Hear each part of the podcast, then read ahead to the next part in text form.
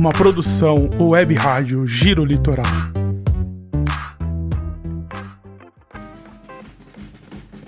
Olá, sejam muito bem-vindos ao Papo de Pai, o nosso podcast semanal para compartilhamento de dúvidas, dicas, perrengues, aventuras e conquistas do fantástico mundo da paternidade. Sou Nilton Ricardo, pai do Arthur, do Heitor, do Gael e da Helena, e estarei contigo nesse bate-papo paterno.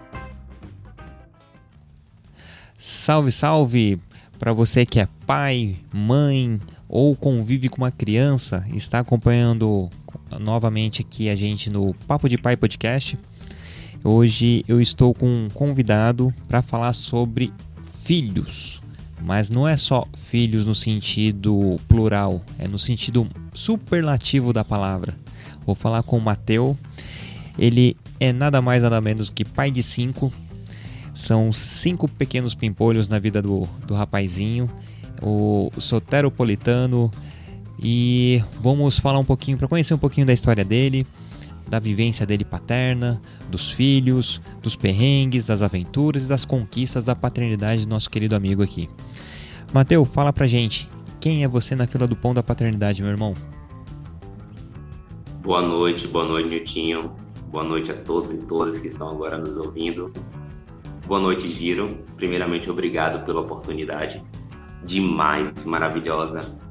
Ter mais um aqui para poder falar e degustar de paternidade. Que bacana, hein? E não só, né? Bom, sou Matheus, tenho 28 anos, professor de inglês de Salvador. Moro em Salvador, sempre morei em Salvador toda a minha vida. E sou pai de cinco filhos. Uh, fiz letras vernáculas com língua estrangeira na Federal. Sou habilitado para dar aula de português, literatura, redação em inglês. Gosto muito de literatura, gosto muito de videogame, de skateboard. Gosto muito de pizza, de animais, de natureza e gosto, amo meus filhos, minha família, no tudo. Que legal, que legal. O currículo é imenso bastante coisas, bastante, bastante tarefas, bastante diversão, é, conexão, alegria com os filhos e como é ser pai de cinco crianças. Mas antes disso, fala pra, pra gente qual que é a diferença de idade, monta uma, uma linha cronológica de tempo aí do, do Mateus antes de ser pai, quando veio o primeiro filho, até chegar no caçula. Tá bom. Niltinho, é, citei esse currículo mas é algo que está tão dentro de mim, tão engendrado em mim, que eu nem mencionei, que é a música, né? A música nos guia em todos os momentos aqui em casa. Bom. E aqui, ser pai de cinco, ser pai de um, ser pai de dois, ser pai de três, na verdade, tem diversas semelhanças e diversas diferenças, né? Tem muitas semelhanças, muitos pontos em comuns e muitos pontos diferentes nós passamos pelos mesmos perrengues, temos os mesmos desafios, né? temos os mesmos alcances, desejamos pelo menos. Nós procuramos melhorar as mesmas ferramentas para habilitar diversos objetivos que a gente tem na paternidade. Mas vamos lá. Meus filhos, Thomas, o mais velho de todos, fez sete anos agora em outubro, está se achando com sete anos de idade. Os Gênios Baden, que é uma homenagem ao meu violonista preferido, que é Baden Powell, parceiro de Vinícius de Moraes, e Ravi, ambos com 4 anos de idade. Cecília, com 2 anos de idade, nossa princesinha Ariana. e por fim, o nosso mestre Hugo, que eu sempre o chamo de O Gostoso, nosso bebezinho de nove meses que já está querendo andar, já está se levantando sozinho, se segurando nas coisas, na cama, no sofá, na parede, nos cachorros, que eu também tenho, sou pai de dois cachorrinhos, ou melhor, dois cachorrões, né? Dois huskies siberianos bem grandinhos. E aí é isso. O Hugo tá na sua fase, uma das fases que eu acho mais gostosa, né? Procurando se sustentar, sua independência e se alimentar, que a gente já começou com a, a tal da nossa introdução alimentar, E a Hugo tá desbravando o mundo, né? Tá nesse início aí. Que sensacional. Então, pelas minhas contas aqui, foram cinco filhos em seis anos. Cinco filhos em seis anos. Não bate essa conta, né? Bom, eu sou suspeito em falar, eu tenho quatro filhos em três anos. Então, tá, tá uma média boa. Pronto. É, arredonda aqui, sobe ali, subtrai cá. Então, um por ano, tá bom, né? Tá bom, tá ótimo. Ou seja, o puerpério tá aí pra isso, né? Por que não engravidar no, no puerpério? Onde é que eu assino? É, bem por aí, bem por aí. Que massa. Então toma sete anos. Aí tem o, o, o, hiato de três anos, né? Que foi o entre o Thomas mais velho e os gêmeos. E como foi a surpresa quando descobriram que seria gêmeos?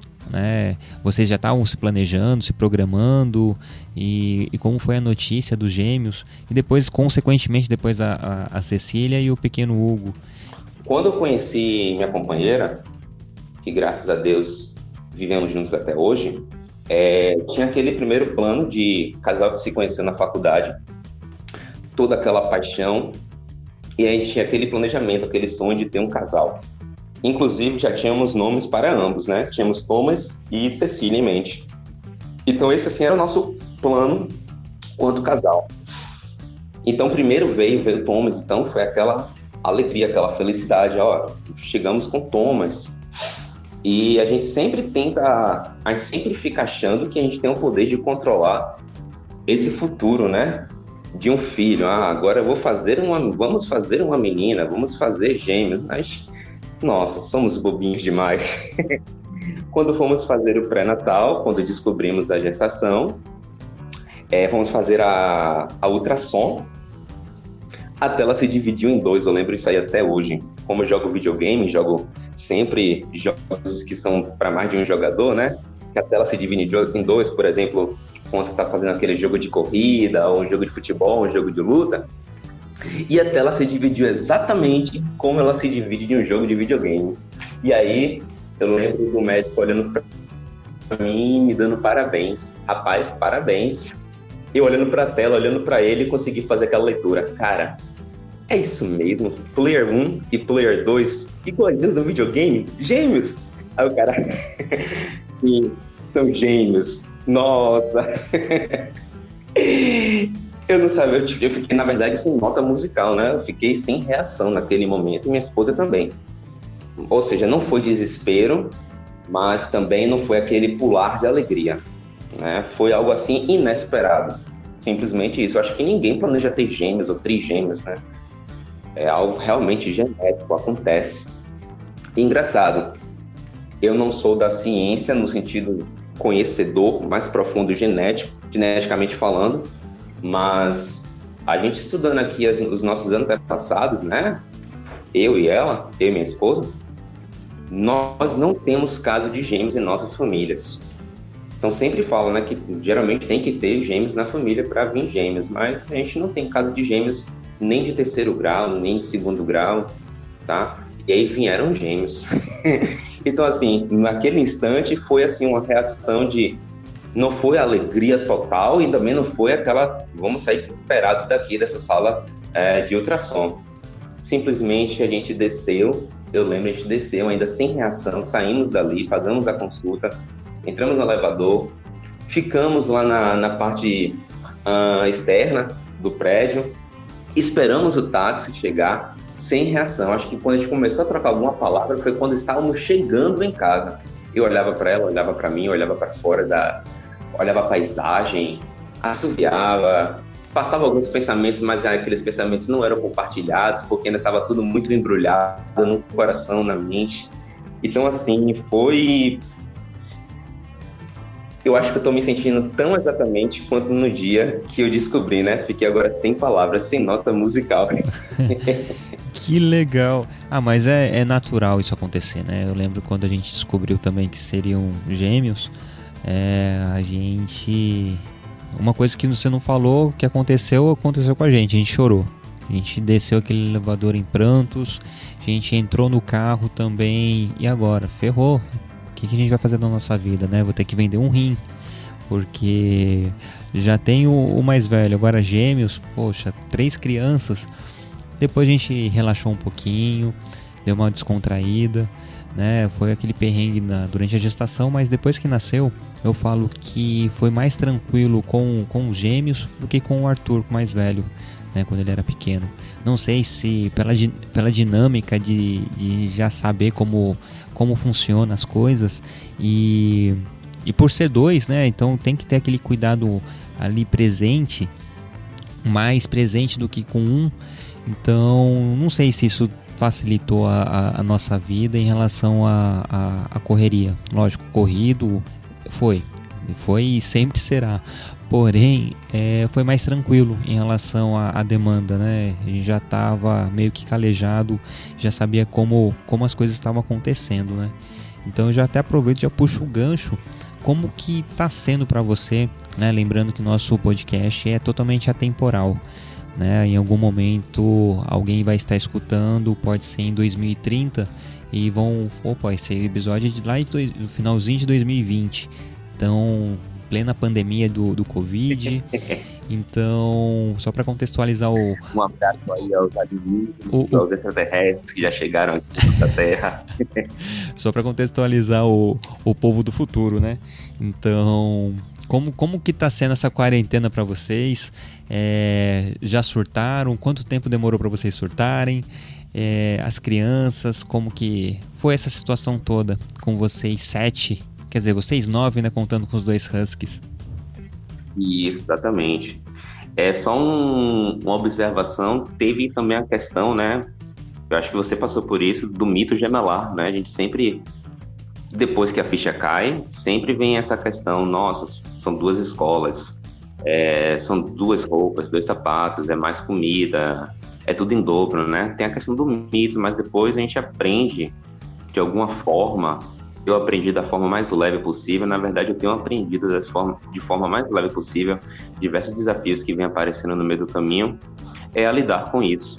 E é, isso se acaba se enquadrando aí com a sua pergunta, né? Como é que a gente tem, estamos passando a quarentena? Estamos ainda quarentenados, né? Ah, não 100%, na maioria do tempo aqui dentro de casa. Aos finais de semana, escolhemos um dia deles, ou sábado, ou domingo, ou a sexta-feira, para ir em um lugar em, em, que estejamos só com nós mesmos, ao ar livre, ou a piscina do prédio, algumas coisas que a, o próprio condomínio oferece. Uh, não cheguei a surtar, mas cheguei perto de surtar. Né? não cheguei a surtar ainda. E aí vem uma questão da, de um dos maiores. Tudo tem os ups and downs, né? Os altos e baixos, né? Então aí vem um, uma coisa que eu, que eu venho observado bastante. Como a casa tem cinco crianças, é, e os dois cachorros, inclusive, também, porque eles brincam, uh, eles são muito colaborativos. Então, assim, é, são raros momentos em que todos estão entediados, em que um olha para a cara do outro e diz que não quer brincar com o outro. É muito raro, né? Eles geralmente sempre têm alguma coisa para fazer. A criatividade sempre ali sendo o compasso maior da, da harmonia deles. Sempre tem alguma coisa para fazer, sempre tem alguma brincadeira para inventar. As paredes aqui em casa estão todas rabiscadas, né? Do, do, do, que era o quarto deles, que eu acabei fazendo escritório. Teve dia que eu deixei, ah, podem hoje rabiscar a parede aí, depois a gente pinta. Então rabiscaram, desenharam.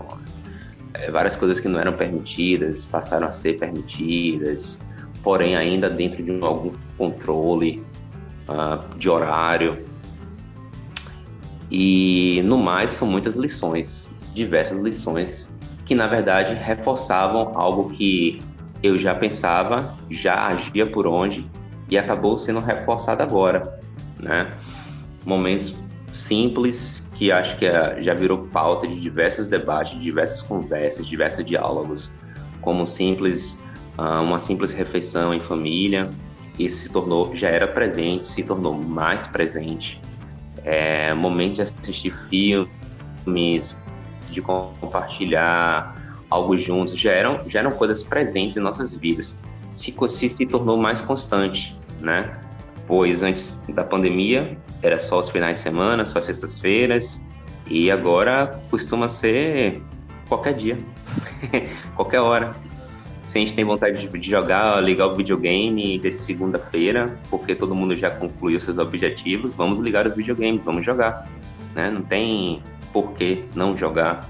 Se tem vontade de comer pizza na terça-feira, estamos nos alimentando super bem, então hoje dá para vir uma pizza, não tem nada para fazer, nada aspas para fazer amanhã. Vamos curtir esse momento aqui. E lembrando, né, estamos passando de fato por uma pandemia. Isso é um é, é extremamente arriscado. Sair de casa, uh, ir ao mercado, fazer todas as atividades, o cuidado tem que ser cada vez mais constante. Procurar não enlouquecer com todos esses cuidados que nós vemos tomando. Então, vem aí a questão de vamos aproveitar, né? Vamos aproveitar nossa vida de uma maneira mais decente, da maneira mais incrível que a gente conseguir aqui dentro de casa. Então, assim, várias coisas foram liberadas, é, várias, várias coisas têm sido reforçadas, como eu já tinha dito antes, e é isso, nós estamos desfrutando, curtindo, aproveitando, vivendo exatamente tudo que essa quarentena está nos propondo, né? Para quem entenda, eu já estou entendendo isso, mas que reforce esses aprendizados que são extremamente constantes a cada dia alguma coisa nova, cada dia é, algum assunto, alguma pauta é, se torna nova ou se torna uh, positiva, significativa em nossas vivências aqui dentro de casa. Excelente, é bem isso mesmo, né? É, a gente tem que ir se adaptando conforme os dias vão passando, né? E eu percebo, eu, eu falo, já virou até um, um mantra aqui com, comigo, né? Quando eu começo a falar sobre a quarentena e, e os meus filhos. Na primeira semana tava tudo bonito, sala arrumada, sala clássica, né? Sofá, televisão, tapete. Bom, segunda semana o, o, o sofá já deu lugar, deu espaço a um, a um colchão. Terceira semana já tinha uma cesta de basquete improvisada. Até que chegou um momento que do nada já tinha um escorregador dentro da sala. E assim a gente foi indo, né? Ah, lógico, não pode pintar as paredes. Mas chegou um momento, tá, vamos fazer um desenho. Hoje, se olhar as paredes, é, tá toda grafitada pelas crianças. Então. É e, e, vai chegar um momento que a gente vai pintar, né? Vai ser mais um momento de conexão. Vamos todo, todos pintar ah, junto, né? Vamos cada um pegar o pincel, vamos pintar a parede todo mundo junto. Então, é, é lógico, vários combinados que nós tínhamos, televisão, é, tablet. A gente não tem tablet em casa. Né? O, as crianças até têm os tablets, mas ficam na casa dos meus pais.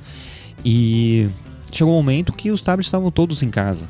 Né? Então, porque foi tão corrido, tão, tão intenso, que aí em alguns momentos a gente teve que abrir mão dos nossos combinados, ou pelo menos não ser tão rígidos nesses combinados.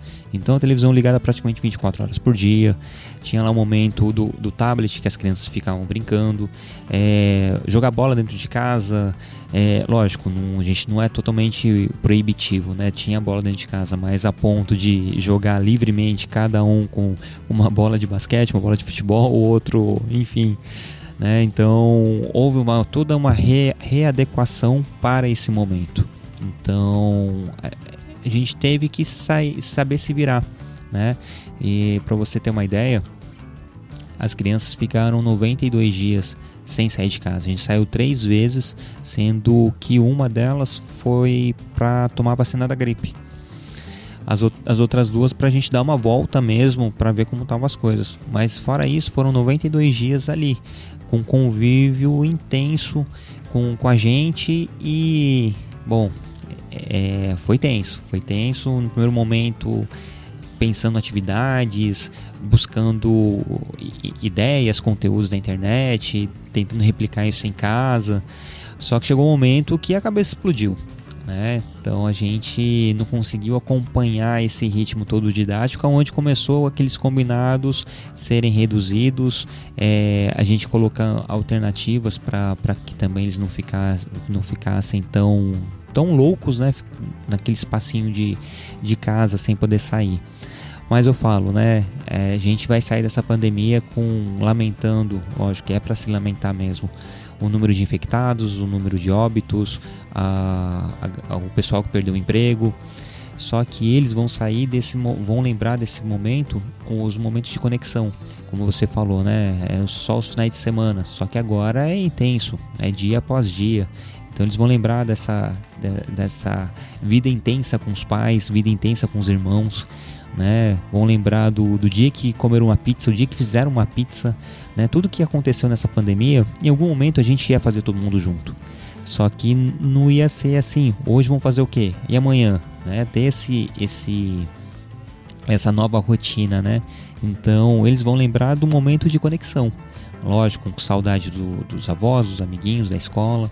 Só que daqui a pouco vai voltar realmente tudo ao normal. Como já está voltando ao normal, né? É o, o novo normal. Não sei quem, é, quem vai estar no futuro ouvindo isso. Como que foi esse novo normal? Se foi bom, se foi frustrado, se deu ruim, se deu bom, enfim, né? Bom, quem está escutando isso, quem tá escutando isso no futuro, deixa o seu comentário aqui para a gente fazer um, um, uma releitura de, de como foi esse, esse nosso momento. Mas fala uma coisa para mim. Você falou um pouquinho das regras, né? É, existe um, um, controle mais apurado dessa, desses combinados aí com vocês? Lógico que esse momento de pandemia é totalmente, totalmente atípico, né? Então não tem como a gente se balizar nesse momento. Mas como era antes da pandemia? Vocês tinham um, um controle de, de, de ações do, no dia de vocês também para não para ficar uma coisa organizada ou era meio que a organização deixa deixa as coisas irem no, no flow para poder ah agora é perto de meio dia então agora é perto de, da hora do almoço ou tinha lá regrado ó tal horário, vamos começar a colocar comida aqui. Thomas, Vaden, Cecília, e ali vai começando a montar os pratinhos. Como que era aí para você? Bom, vou lhe dizer vou dizer também para os alienígenas do futuro que já estão nos ouvindo. É, não mudou muita coisa. Nossa rotina, basicamente, ela é bem simples no que se trata de didática, né? Tem um horário para acordar, tem um horário para se alimentar, tem um horário para fazer as atividades e tem um horário para dormir. Isso se mantém, sem, sempre se manteve sem nenhuma dificuldade. Então, eles acordam dentro do horário, sem dar trabalho, Ninguém tem que acordar eles, na verdade. Eles já acordam já por o que chamamos de relógio biológico, né? Eles, eles despertam, passam tempo, às vezes assistindo alguns programinhas matinais ou conversando um pouco. Logo nesse momento o café já está cheirando, então a gente senta, toma café, todo mundo. Como sempre, quer dizer, eu estou tendo esse privilégio, né, de tomar, como eu estava falando, né, tudo tem se tornado mais constante. Então, eu não tomava café de manhã uh, com a família, tomava um trabalho físico, né? E agora tenho tido esse privilégio de tomar café da manhã todos os dias com minha família, todos unidos. E então, logo após isso, eles têm as suas atividades, eles as atividades deles também sem menor dor de cabeça. Tem uma outra questão que eu quando um passa a fazer alguma coisa que vem dando certo, vem conquistando os elogios uh, dos seus responsáveis, os outros também querem atrás, almejar as mesmas conquistas. E então nunca tive dor de cabeça com as atividades deles. Logo vem o horário do almoço. Temos algumas birras, porque o mais velho às vezes não gosta de tal alimento, né? Fase de 6, 7 anos. Uh, Acho que tem um pouco dessa birra, né? Às vezes a criança ah, quer a comida de um jeito, às vezes come a cenoura, por exemplo, mas se você fizer uma cenoura picotada já não quer, só quer inteira, ou então se for amassada, se for forma de purê. Enfim, tem algumas birras durante o almoço, mas em sumo, super tranquilos, são ótimos de boca, se alimentam bem e às vezes ainda pedem mais. Logo em seguida vem um momento que está aberto para tudo, né? Diversão, confusão, guerra. para eles se descobrirem, inventarem, fazerem o que eles estão a fim de fazer. Então, fica disponível uh, basicamente na sala maior parte dos brinquedos. Tem os eletrônicos, porém eles não pedem para utilizar os, os eletrônicos durante a semana. Quando eu falo eletrônicos, eu falo basicamente de videogame, computador. Eu sou fã de videogame, é, gosto muito de Nintendo, então tem, uns video, tem um videogame já montado na sala. mas eles não pedem. São, rara, são, são raras vezes que eles pedem durante a semana. Eles geralmente pedem quando eles me veem muito livre, quando eles me veem caminhando assim pela casa, pela sala, estado em rede, eles começam a achar, principalmente os gêmeos, né, que ainda não tem noção da semana. Hum, papai, hoje é de videogame, a gente vai jogar junto? Eu falo, não, tô aqui porque eu tô trabalhando aqui na rede, né? Cansei de trabalhar no escritório, tô aqui na rede. Ah, então eles fazem atividades dele, pintam, desenham, pegam aqui nossas diversas, nossas diversas oficinas, produtos que nós criamos aqui durante a quarentena, as pistas de papelão. Agora eu estou planejando fazer algumas coisas de cano PVC, fazer uma cadeirinha de alimentação e uma cabana e provavelmente umas caminhas para os cachorros, tudo de PVC, é um novo projeto, né? Tem vários projetos durante essa quarentena que tenho atingindo todos eles com a galera unida aqui, né? Me ajudando e me atrapalhando ao mesmo, tempo. e vem chegando o final da tarde, é hora que a gente começa a desacelerar, já estão tomando banhos, então começa a assistir algum programinha, e aí vem um lanchinho, eu também tenho um intervalo nesse momento, sabe, do escritório, geralmente a gente vai comer uma pipoca, assiste alguma coisa, algum desenho, e aí às vezes eu tenho o terceiro round, volto pro escritório, e aí eles brincam mais um pouco, mas eles pegam os livros, é, vão desenhar, resolvem pintar, vai fazer batalha de Beyblade, vai jogar, fazer batalha de carta de Pokémon, ah, vamos contar história, vamos brincar de pega-pega, de correr, de se esconde, esconde, esconde, de pular no sofá, de ficar na rede, estão pegando os lençóis uh, aqui de casa, a última, a última brincadeira deles, né, tem sido essa, a mais constante, pegar os lençóis de casa e fazer de capa de super-herói. Todo dia a gente procura um lençol limpo e não tem, estão todos sujos. Todo dia eles saem aqui arrastando os lençóis, se fingindo de super-heróis, se tatuam, se maquiam, fazem o que eles realmente estão a fim de fazer, desde que sejam sempre vigiadas por nós. E aí, logo em seguida, vem o momento dos cachorros. Né? Então, às vezes, eu desço eu, minha esposa, a gente desce com eles para dar uma volta com os cachorros. E aí volta para casa, continua no momento de desacelerar, um banhozinho, uma janta, e aí pode ser história, pode ser uma janta, é um preparo de uma janta coletiva, tem os momentos que todos eles vão para a cozinha, então a gente cozinha junto. Gente comigo, né? Eu gosto muito de cozinhar com eles. Toda vez que eu vou me arriscar, não sou bom na cozinha, mas toda vez que eu vou me arriscar, chamo eles para irem me ajudando. Então tem esse momento. E aí a gente começa a assistir mais alguma coisa na TV já para adormecer. Eles não demoram muito TV. Pegam meia hora, uma hora. Quando olha para o sofá, tem um no sofá, tem um no chão, tem um na rede, tem um na varanda, tem outro que está jogado no canto da sala. E a gente sai catando, às vezes acorda eles, galera, vão para cama. Eles se levantam e vão. Quando já está totalmente bateria zero, a gente carrega um deles e coloca na cama e aí já foi. Que massa! É bom que, que o, o tempo flui, né? Tem bastante atividade durante o dia, eles estão ocupados. Apesar que quando tem um momento de ócio, é aquele ócio produtivo também, né? Aquele ócio criativo.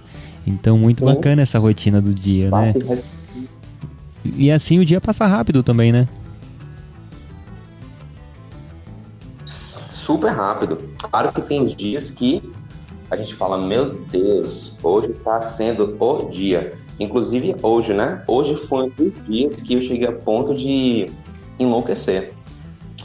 Estava aqui fazendo as coisas do trabalho, preparando aqui as coisas em casa e a gente mudou a rotina, foi dos cachorros, na verdade. Os cachorros saíam geralmente à noite e já está vai fazer agora três dias que eles estão começando a sair durante a manhã, porque tem sido uh, mais bacana para a gente, para eles e para a rotina aqui de casa, né? Para os sistemas das coisas que funcionam aqui em casa. E aí, minha companheira teve que. Hoje foi ela que saiu com os cachorros e ela tinha que ir no mercado. No mercado a gente não leva as crianças, então ela foi com os cachorros e eu ainda estou aqui trabalhando. Falei, cara, eu tô com eu tô com compromisso para finalizar finalizar essa demanda até sexta-feira. E aí eu vou fazer logo quarta-feira para me livrar.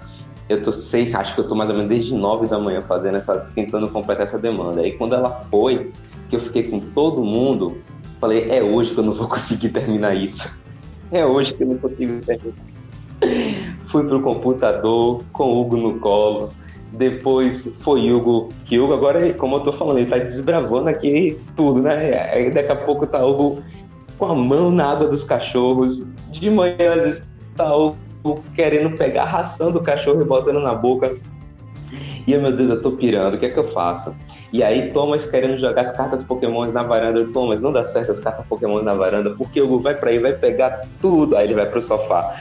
O, o Thomas no sofá, não, os cachorros vão subir no sofá, vai derrubar tudo, vem pra cá, vem pra lá. Padre Ravi querendo fazer outras atividades, eu, meu Deus, o que é que eu faço? Eu não tô conseguindo terminar. Falei, gente, não vai dar certo não, eu vou ter que parar aqui. Guardei o computador, e aí chorei, chorei, fui lavar meu rosto, e aí, ó, tem que ficar com vocês. Não dá pra, não dá pra fazer esses dois agora ao mesmo tempo. e eu fui ficar com eles nesse momento até a hora que minha companheira retornou do passeio com os cachorros e do mercado. Sensacional. É, é paternidade real, né? E é legal que as pessoas escutam isso, escutem isso e vê que tem você tem total condições de aguentar a bucha com, com cinco sem nenhum problema né? Lógico, como eu falo, é corrida, é trabalhoso, mas dá conta, né? É, do mesmo jeito que mamãe também conseguiria se virar sozinha com, com cinco, você consegue. Né? Eu consigo com meus quatro, tem gente que consegue com os três, com dois, com um. Às vezes muita gente surta apenas com um, né? Que é muito é, é uma carga que acaba sendo mais pesada né? Isso fazendo até uma analogia comigo mesmo, né? Como falei quando os gêmeos nasceram, a impressão que nós tínhamos era que era mais tranquilo, né? Quando era só o Arthur. Então muita gente tem essa essa percepção também. E você falou da sua esposa, mas fala para mim como fica a vida do casal é, com essa casa extremamente ativa, né? O, o como que é você e sua esposa, né? Como tem um, uma conexão, porque para lidar com uma prole, lidar com a casa, lidar com, com essa rotina, lidar com todos os afazeres, vocês têm que estar tá bem unidos, né? Para, lógico, ter, mom ter momentos de divergência é normal, mas a conexão tem que, tem que ser prioritária entre vocês, né? Como que é a vida de vocês aí? Vocês como casal? Ela é muito mais ativa nessa questão de percepção do casal toda vez que há um distanciamento, ela já me dá alguns sinais. Vai conversar não? Vai abrir a boca que horas? Vai conversar que horas? E ela já me chama, né? Eu converso com ela. Sim, tem que haver conexão. Acho que isso é extremamente importante para o desenvolvimento de todas as atividades que nós passamos, né? Então, assim, antes da pandemia, nossa conexão com certeza era muito maior no sentido de atividades, né? De poder sair nós dois e fazer ó, as coisas que nós gostamos de fazer ao cinema, ver alguma exposição artística, dar uma volta né, na cidade, era muito mais tranquilo. Agora, nós não, não sabemos o que é isso há desde março. Só contando aí, fazendo a matemática, desde março para cá, a gente não sabe que é sair só nós dois, né? Vamos sair só eu e você, vamos jantar, vamos no restaurante. Até porque eu não tenho frequentado também, mesmo com os restaurantes, é, tudo aberto, a gente tem procurado não frequentar esses lugares. Mas nós procuramos sempre manter a nossa conexão, sempre, né? Para começar pelo aquele ponto quente, né? Aquele ponto quente tem que sempre estar existindo entre nós. Então, assim, não é tem de obrigação, né? Mas é tem de que existe uma ligação, uma ligação tão forte claro, pelos nossos gostos, né? Que acaba tudo fluindo de uma maneira bem natural. Então, assim, quando nós não estamos nos conectando, geralmente, na maioria das vezes, a atitude vem dela, né? De conversar, sentar comigo. Eu sou bem mais fechado em relação a isso, mas a partir desse momento, dessa chamada, a gente começa a procurar quais são os parafusos que estão fora do lugar, os pregos que estão tortos, e a gente começa a tentar consertar essas coisas, né? Mas, no mais, nossa vida só existe mesmo a partir das 9 horas. Nossa vida, nós temos expediente. A partir de 9 horas somos eu e ela, ela e eu. Antes disso é mais difícil. ah, mas é, é assim mesmo, né? O importante é ter essa conexão, né?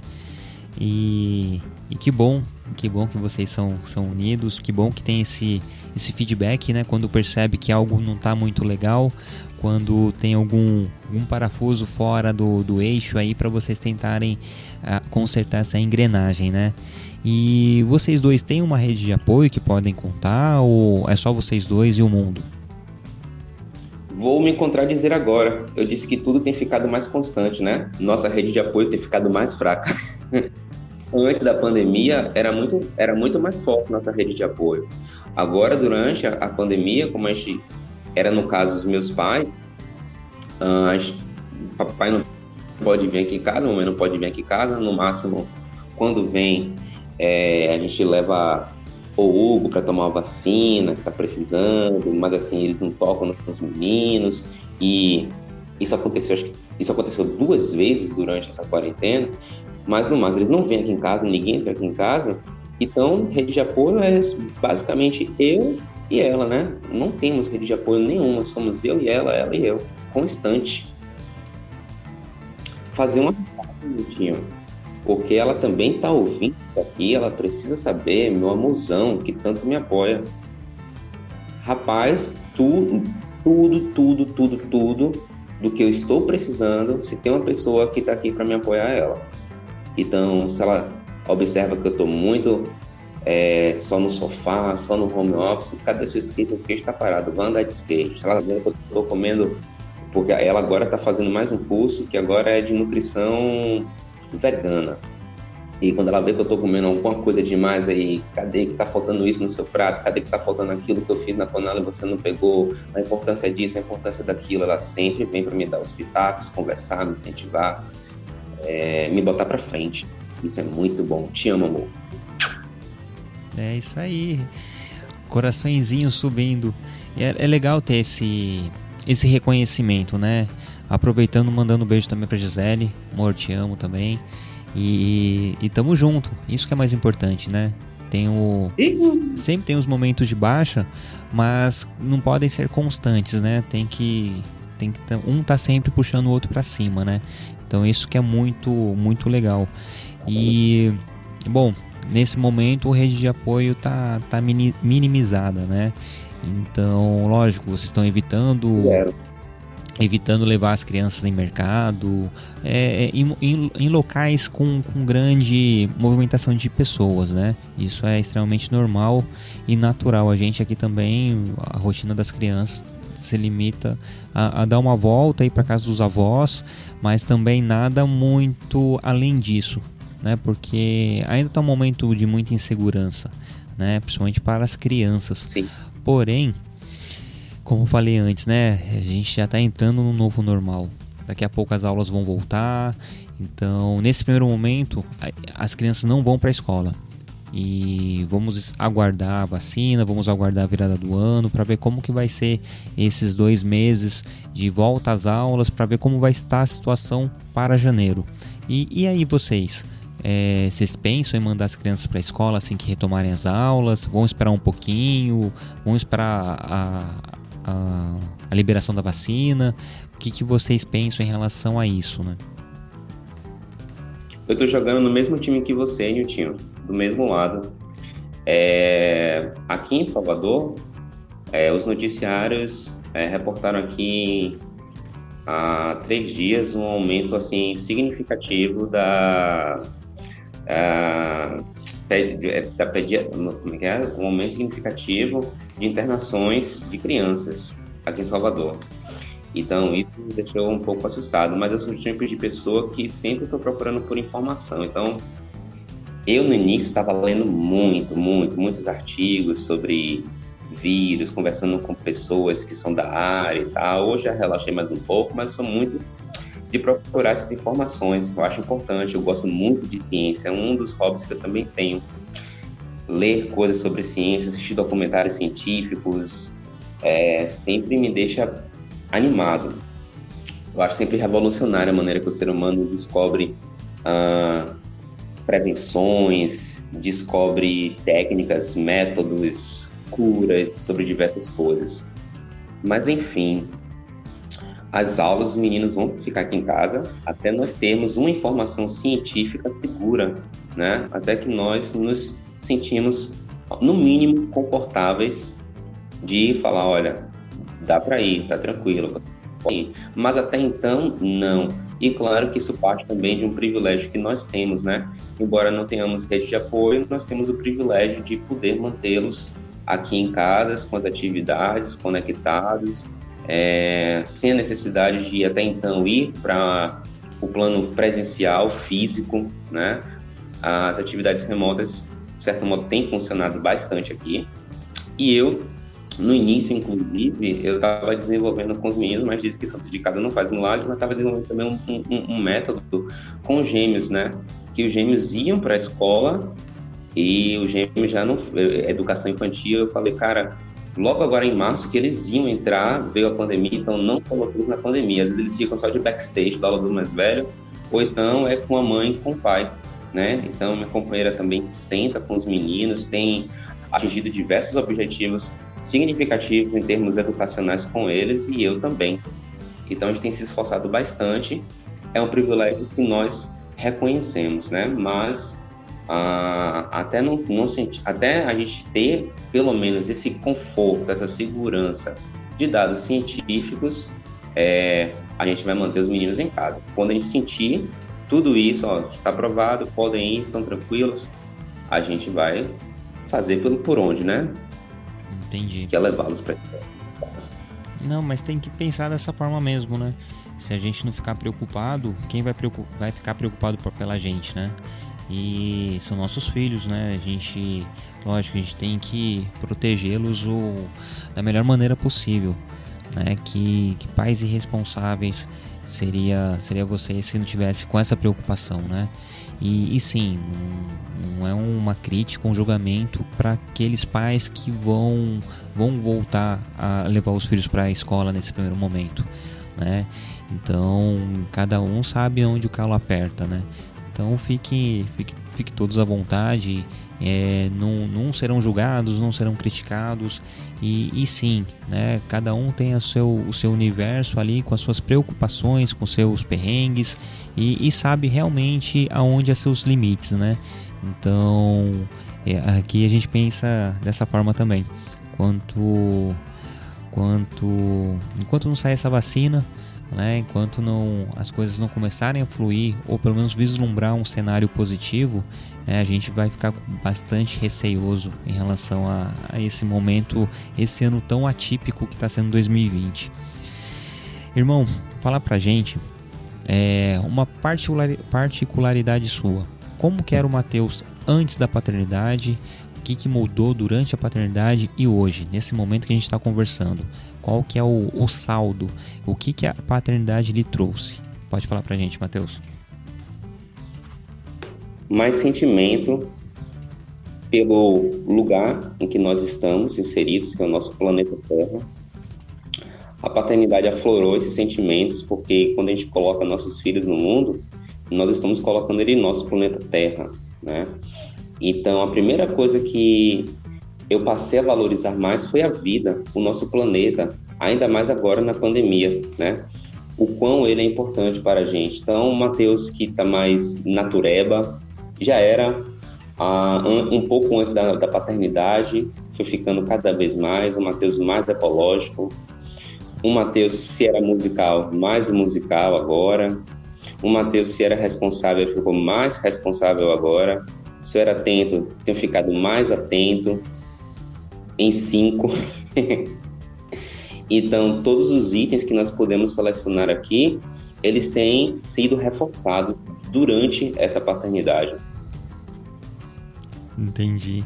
É basicamente isso, né? É, se a gente for analisar numa linha tênue, né, em relação fazer essa pergunta para todos os pais, basicamente essa é uma não digo uma resposta padrão, mas realmente essa é a virada de chave de cada um de, de nós, né?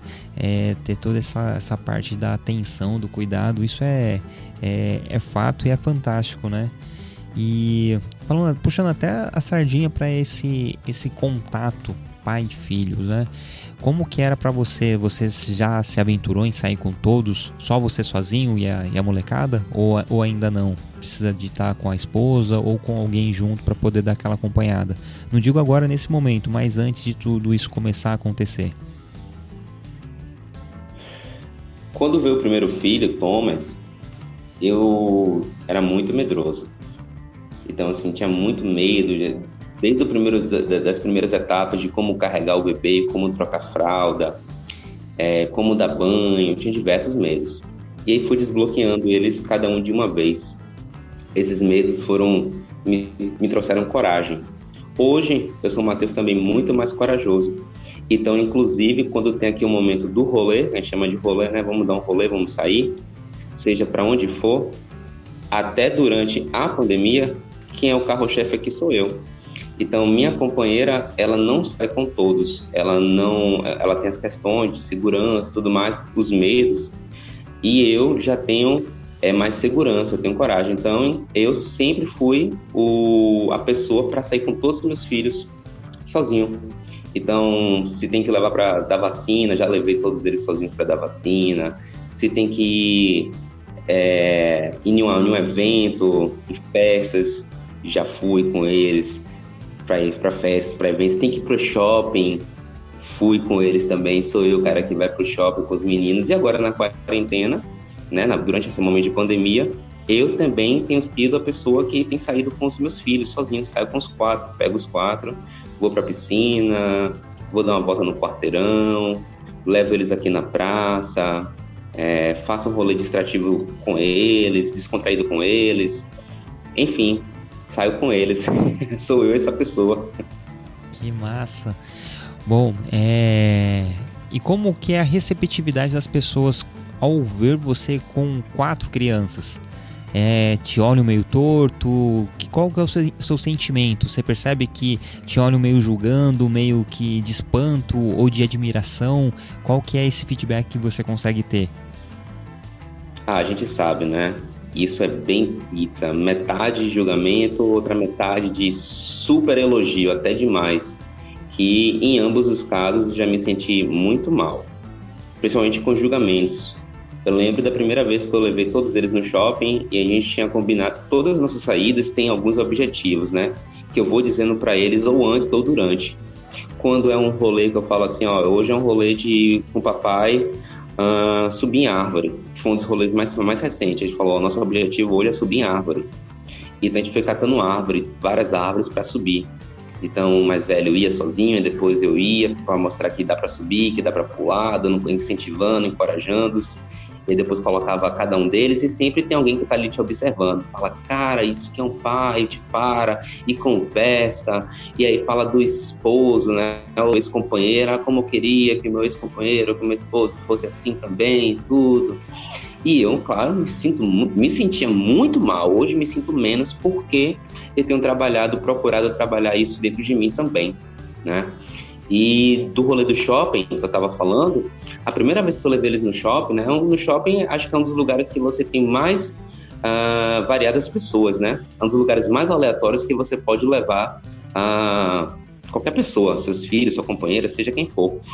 Então, eu lembro que no shopping a maioria deles foram assim de julgamento, assim, ou então de loucura. Meu Deus, aquele menino está com aquelas crianças todas. Nessa época, o Hugo estava ainda na barriga estão com essas crianças todas sozinho.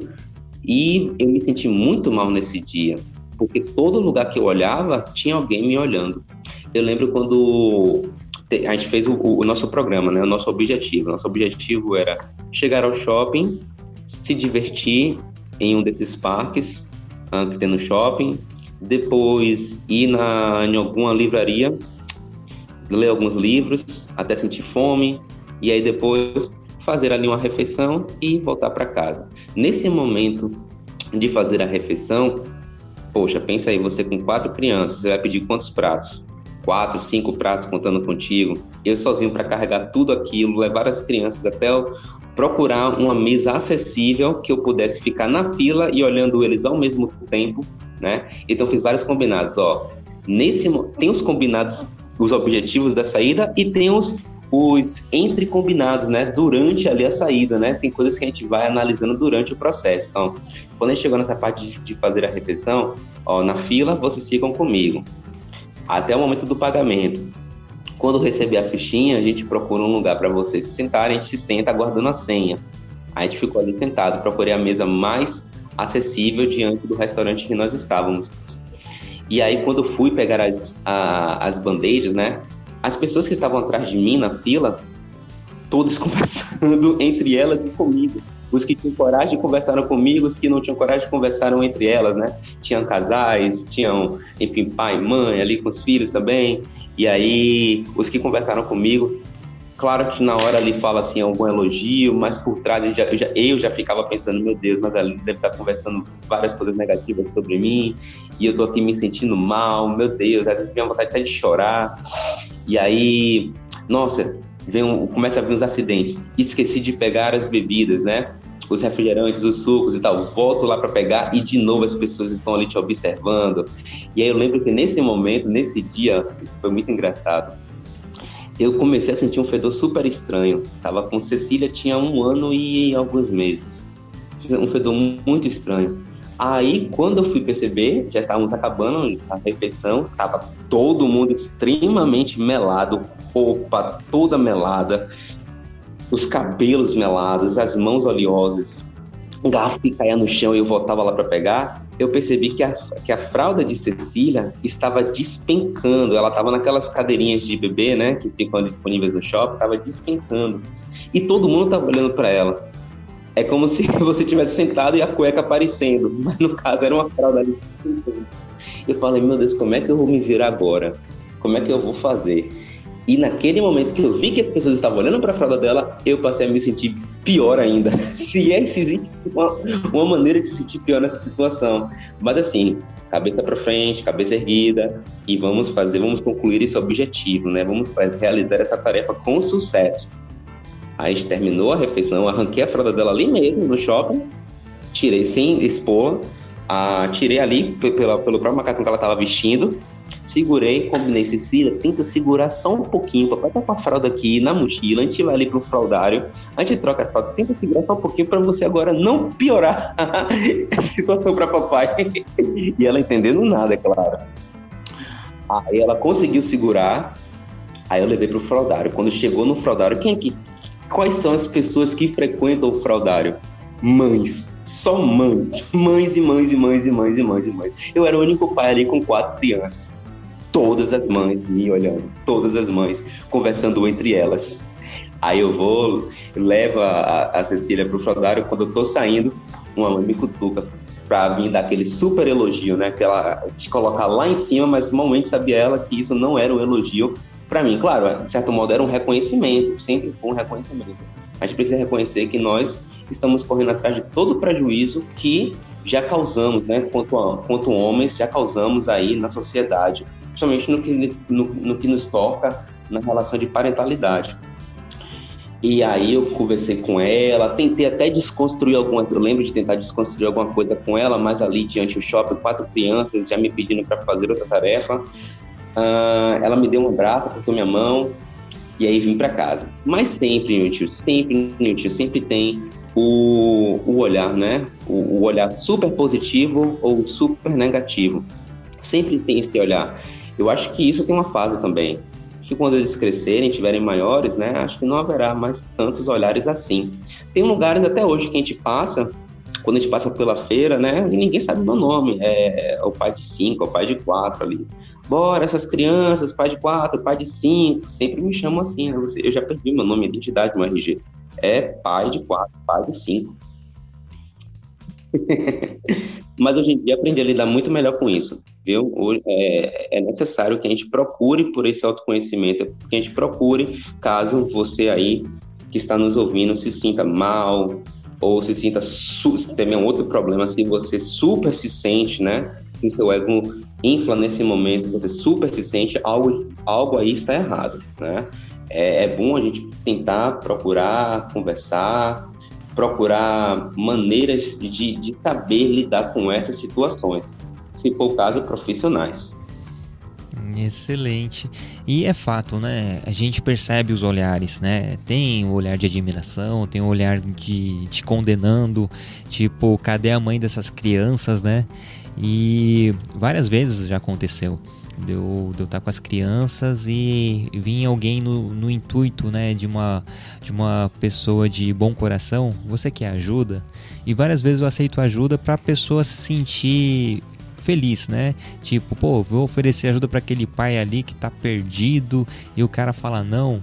Não é que não falo não, né? Porque eu falo todas as vezes que eu aceitei ajuda na escola, quando fui ia pegar as crianças, eu sempre esqueci alguma coisa. Mas antes que pense que esqueci uma criança, não, esqueci uma mochila, esqueci o guarda-chuva. Porque você, você sai do carro ali, ó, é isso, isso, isso. Você já, tá, já tem um mapa mental na cabeça. Você vai seguir aquele fluxo ali, você não vai nem olhar para o lado, para não correr o risco de, de se perder em algum, em algum detalhe. E quando alguém te oferece uma ajuda, lógico, às vezes você realmente está precisando de ajuda é, declaradamente. Mas às vezes você está com a situação controlada, né? Meio ao caos, você tem o controle da situação. Então aí a pessoa vai te ajudar, aí você vai ser, ser empático. Não, claro, segura aqui, leva isso aqui. E todas as vezes que eu aceitei ajuda, principalmente na escola, eu esqueci a mochila. e eu tenho isso comigo. Eu, eu coloco as crianças no carro, é, aí eu olho para trás, começo a contar. Arthur, tá aqui. Heitor, Gael, Helena, tá todo mundo aqui, beleza. Né? Pra, eu, eu, tenho medo de esquecer algum filho. Você acredita nisso? É, todo dia eu. Aí funciona o, o mão dada.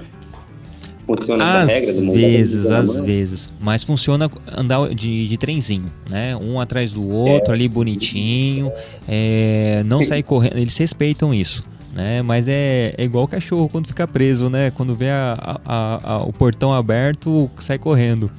Mas a gente tenta trabalhar isso da melhor maneira possível para que quando acontecer, e se um dia isso acontecer, espero que nunca aconteça, se acontecer eles vão saber se virar no sentido, opa, estamos aqui no portão, não posso sair correndo. Né? Cadê meu pai? Cadê minha mãe? vamos esperar a orientação. Geralmente, quando isso acontece, quando a gente está colocando eles no carro, eles ficam sentadinhos na, no, na frente do portão, não saem andando.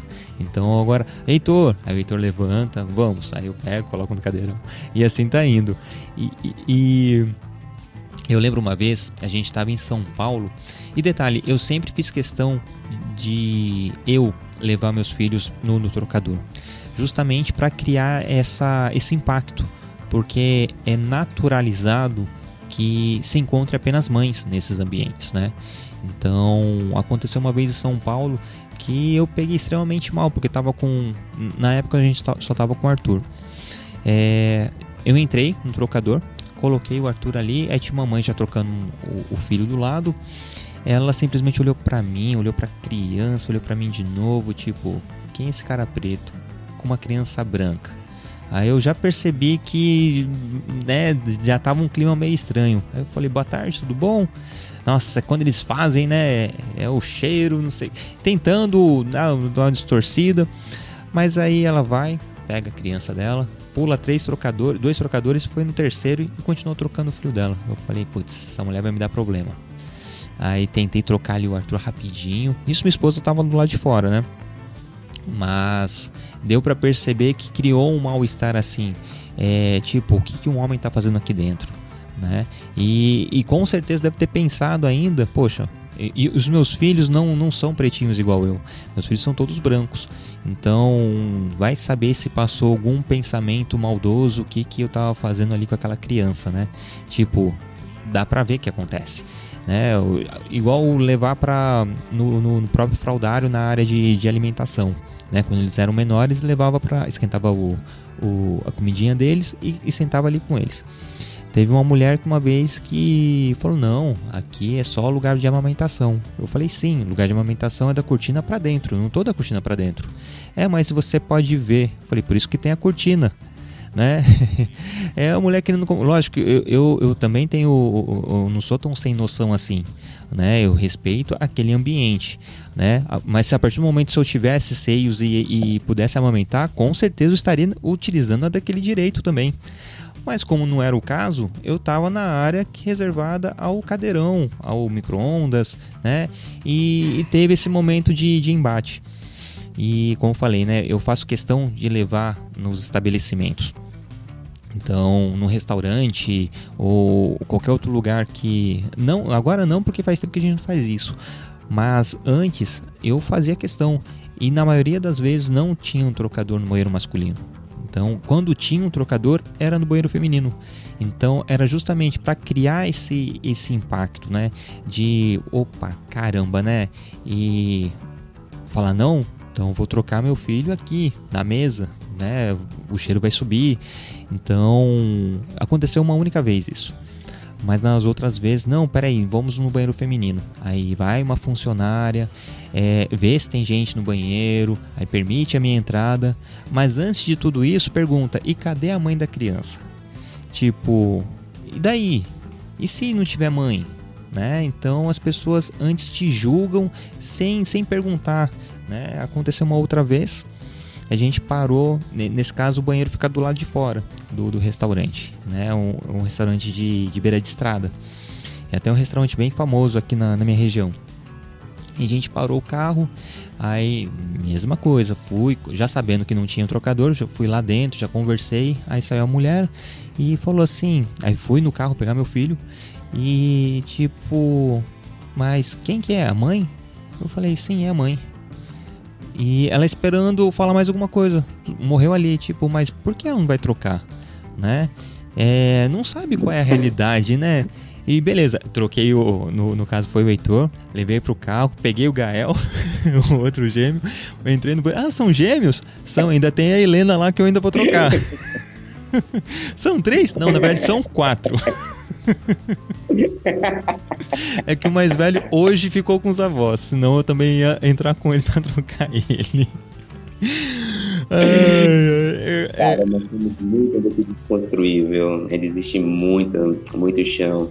Você me fez lembrar que, acho que ano passado, foi ano retrasado, existia uma campanha aí que estava rolando na internet e até com baixo assinado para que colocassem os fraudários em, em tudo quanto é canto, todos os restaurantes, inclusive nos banheiros mais porque tem restaurantes que só tem um banheiro só. Aqui na, na onde eu moro, né, agora fechou. Não sobreviveu essa pandemia, que era o Veganza, era um banheiro só. A gente estava com a campanha de colocar, que eles colocassem, dependente, tivesse um banheiro, dois banheiros, que colocassem os fraudários os trocadores em todos os restaurantes, em todos os banheiros. E isso é fundamental. Quer dizer que o pai, então, não pode ir com seu filho, sua filha ali, que ainda está no momento de utilizando fraldas no restaurante sem a mãe, porque não vai poder entrar no banheiro feminino para trocar a fralda de sua filha, de seu filho? Isso não tem noção, né? Não, não, isso não tem cabimento. Tem que ter, a gente precisa. Eles precisam, nós precisamos. E outra, né, eu, eu, uso bastante uma frase do Bruno Santiago, lá de Belo Horizonte, né? O pai tem que fazer de tudo. Então, mais do que nunca, é mostrar para o mundo que a gente tem total condições de fazer de tudo mesmo, né? Então, eu aproveitando, né, esse essa deixa, ia perguntar para você qual que é o seu legado para o futuro, né? O que que você espera deixar para os seus filhos? Olha, Nilchinho, é, eu simplesmente desejo, não há nada de extraordinário nisso, mas eu desejo que eles passem a valorizar tudo que a gente faz pelos nossos filhos, né? é, sempre com o objetivo, com a intenção de melhorar eles, elas, quanto a seres aqui neste mundo. Então, eu espero, o legado é que eles tenham mais empatia, que eles passem a valorizar mais a vida, o lugar em que eles estão inseridos, as pessoas, as tudo que está ali ao seu redor, que ele cuide dele, que eles saibam cuidar não só deles mesmos, mas de todas as pessoas que forem agregando valores à vida deles no futuro. Então, isso é, isso é muito do que uh, a gente acaba aqui, quanto a família, transmitindo para os nossos filhos, né? Cuidem de si, cuidem do próximo, cuidem do planeta, cuidem dos animais, cuidem das pessoas, respeitem, independente de cor, independente de qualquer coisa, né? sejam pessoas empáticas, que tenham amor, que tenham sinceridade, honestidade, que tenham, tenham caráter. Então, são coisas simples que elas objetivam uma coisa só no final das contas, que é harmonia e respeito. que é algo que falta tanto nessa ópera mundial que estamos inseridos, né? Que legal, que legal. Isso já, já até serve como, um, como uma mensagem para os seus filhos no futuro. Agora vou pedir para você uma mensagem para outros pais. O que, que você gostaria de dizer a, a, um pai de primeira viagem, a um pai grávido, a um pai de muitos como você? O que, que você gostaria de falar para esses pais agora? Primeira coisa de todas, compre o memory card para salvar o jogo. Sempre espaço livre para poder dialogar e voltar quando perder e começar de novo. A paternidade é isso. Você dá um passo, às vezes dá um passo errado e tenha sempre essa chance, se dê essa chance, dê essa chance ao seu, à sua filha, ao, ao, à sua companheira, ao seu companheiro, de volta, volte e refaça novamente. A paternidade é cheia de, de desconstrução, de refazer as coisas, né? Na primeira instância você fez de um jeito, na segunda instância você vai fazer a mesma coisa que você fez de um jeito, mas você vai tentar melhorar um ponto, né? Então calma, paz e sempre paciência. Paciência, né? Paciência acho que é uma das grandes chaves. Quando a gente está muito impaciente, muito provável que a gente vá provocar ali ó, alguma distorção naquilo que estamos querendo almejar. Se você está almejando um diálogo impaciente, você não vai ter esse diálogo. Né? Se você está almejando ali ah, os momentos da introdução alimentar, se você não tiver paciente, você não vai conseguir alimentar a sua criança. Então, paciência, calma, empatia, sim, entender sempre ou na maioria das vezes ah, o que está passando pela cabeça da sua criança, né? Fala, meu Deus, essa criança não para de chorar, já fiz de tudo, tenta se colocar um pouco nesse lugar, né? Às vezes ela só está querendo um abraço, às vezes ela só está querendo um chamego, você está segurando ela no sofá, quando você se levanta, ela já para de chorar. Às vezes você está ali na sala, a sala está calor, quando você vai para a varanda, sente um ventinho, já passa, já passa aquele choro, já quer dormir, já quer mais dengue, então procure olhar para sua criança com todos os olhares possíveis que a paternidade vai desenvolver em sua vida. Isso é só um brinde, é só um presente que só quem é pai sabe. Excelente, meu querido, fantástico. A gente já está se aproximando para o finalzinho do nosso, do nosso encontro aqui, desse nosso bate-papo. E oh. Ah, infelizmente, né? O, o, legal é que o papo flui, né? Estamos já com uma hora de, de episódio e o papo vai tomando uma direção que, se pudesse, a gente conversava durante horas e horas e horas e horas. Que com certeza histórias, com certeza é, momentos riquíssimos dessa convivência pai e filhos não, não faltariam nessa, nessa nossa conversa. Mas fala para mim, como que a galera te encontra nesse mundinho virtual? Deixa os seus arrobas aí pra gente. Meu nome é Matheus, né? E eu coloco inglês porque eu sou professor de língua inglesa. E eu prefiro sempre que meus alunos, meus alunos não me achem nas redes sociais. Vão ficar pedindo nota, quanto foi que tirou na prova, o que é que vai cair amanhã para poder ver de casa. Aí eu boto meu nome em inglês, como disfarce. Então, vocês vão escrever Matthew Carmo. Matthew, M-A-T-T-H-E-W, tudo junto. Matthew Carmo. Tô lá no Instagram. é, o, é o vulgo Mateu Carmo. yeah. Que legal. A gente vai deixar na descrição do episódio também o seu, o seu Instagram. E, irmão, muito bacana poder ter, ter tido esse papo com você. É, o assunto flui, como eu falei antes, e é legal ter essa, essa vivência, né, de um pai de muitos, né, porque a gente acaba sendo uma vitrine, não no sentido para a gente ser copiado ou no sentido de, de ser é, ficar sendo tendo essa visibilidade, né, no, no, sentido de vitrine que eu falei, é, mas é legal porque existe essa curiosidade da gente saber como que é a rotina, é, de saber, poxa, eu, várias vezes já escutei, eu com um já, já me descabelo, imagine você com, com quatro crianças, né? Então, em algum momento você já deve ter escutado também isso, né? Então é legal de mostrar essa, essa, essa vivência, né? E, e, e mostrar também que é uma coisa totalmente simples, natural e, e flui. né? Quando é de coração, o negócio vai que vai.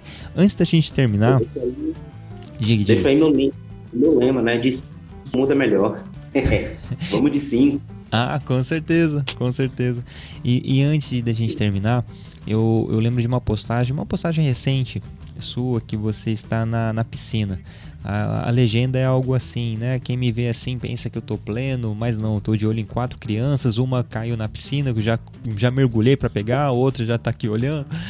Fala pra gente qual foi o, o contexto em si e como que tava aquela legenda, que eu achei sensacional. Cara, é isso, né? É, fui para um dia que tava muito calor aqui em casa, muito calor. E as crianças estavam todas se coçando, suando, não, não tinha ventilador, nada que resolvesse. E o sol escaldante, a gente, bora pra piscina. Bora, bora, bora, bora, quatro vezes bora, bora, todo mundo quer, bora, bora pra piscina. Aí fui descer, já, já procurando ali manter a questão do elevador, né? Teve até um, um, um amigo que comentou: Isso é aglomeração do elevador. Falei, não tem como cara.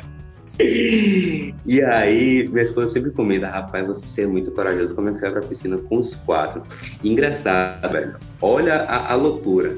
A piscina aqui não existe piscina para criança a piscina é de um metro e meio para baixo, vai descendo. ou seja, ou aprende a nadar ou aprende, tem que aprender a nadar. e aí tem um momento que é, eu, eu, eu vou para o chuveiro e depois vou para a piscina com eles, né? Um de cada vez. Thomas já vai sozinho, aí vem Baden Ravinas Boys e Cecília, eu tô, eu tô desfocado aqui de uma boia, preciso de uma boia. Alguma marca aí de boia me patrocina, por favor, manda mais uma boia pro pai. E aí Cecília vai no meu colo. Nesse momento, cansei, falei, Cecília, agora fica um pouquinho na borda. Eu na borda, quer dizer, Cecília na borda, eu na frente dela, na frente dela, porém não olhando para ela, olhando para os gêmeos que estavam me mostrando alguma arte. Cecília deu aquela cuspida, aquela espirrada, aquela escapulida. Eu, meu Deus! Desci lá, igual um Pokémon. Retirei Cecília de lá do fundo, coisa de segundos, coisa de segundos, rapaz paz, meu coração ficou ali naquele momento, descendo pela culadra. Quando eu tiro Cecília, Cecília toda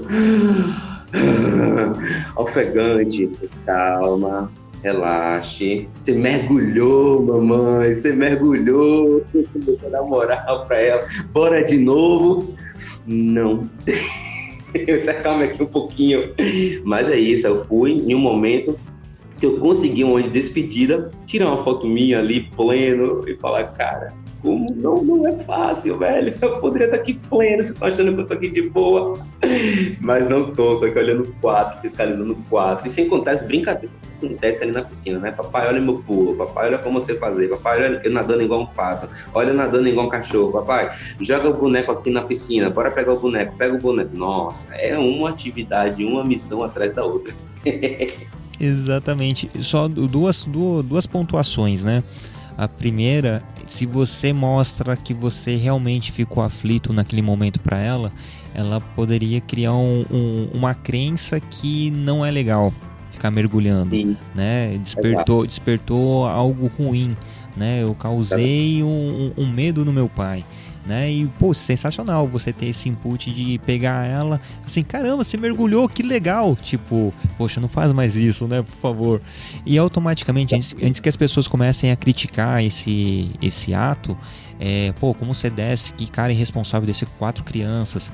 Calma, apesar que era uma piscina para adulto, você de certa forma estava com, com, com controle da situação, né? Então, antes de julgar as pessoas, chega, conversa, pô, você quer que fique aqui com você? É, porque com certeza em algum momento alguém pode ter passado, pô, olha lá, depois acontece um acidente e fala que foi acidente, mas para que poderia evitar? Enfim, então se, vamos ser mais empáticos, né? Então, antes de julgar, tente entender a realidade daquela pessoa, daquele pai, tente ver se precisa de ajuda de verdade, tenta ser acolhedor antes de chegar agredindo, né?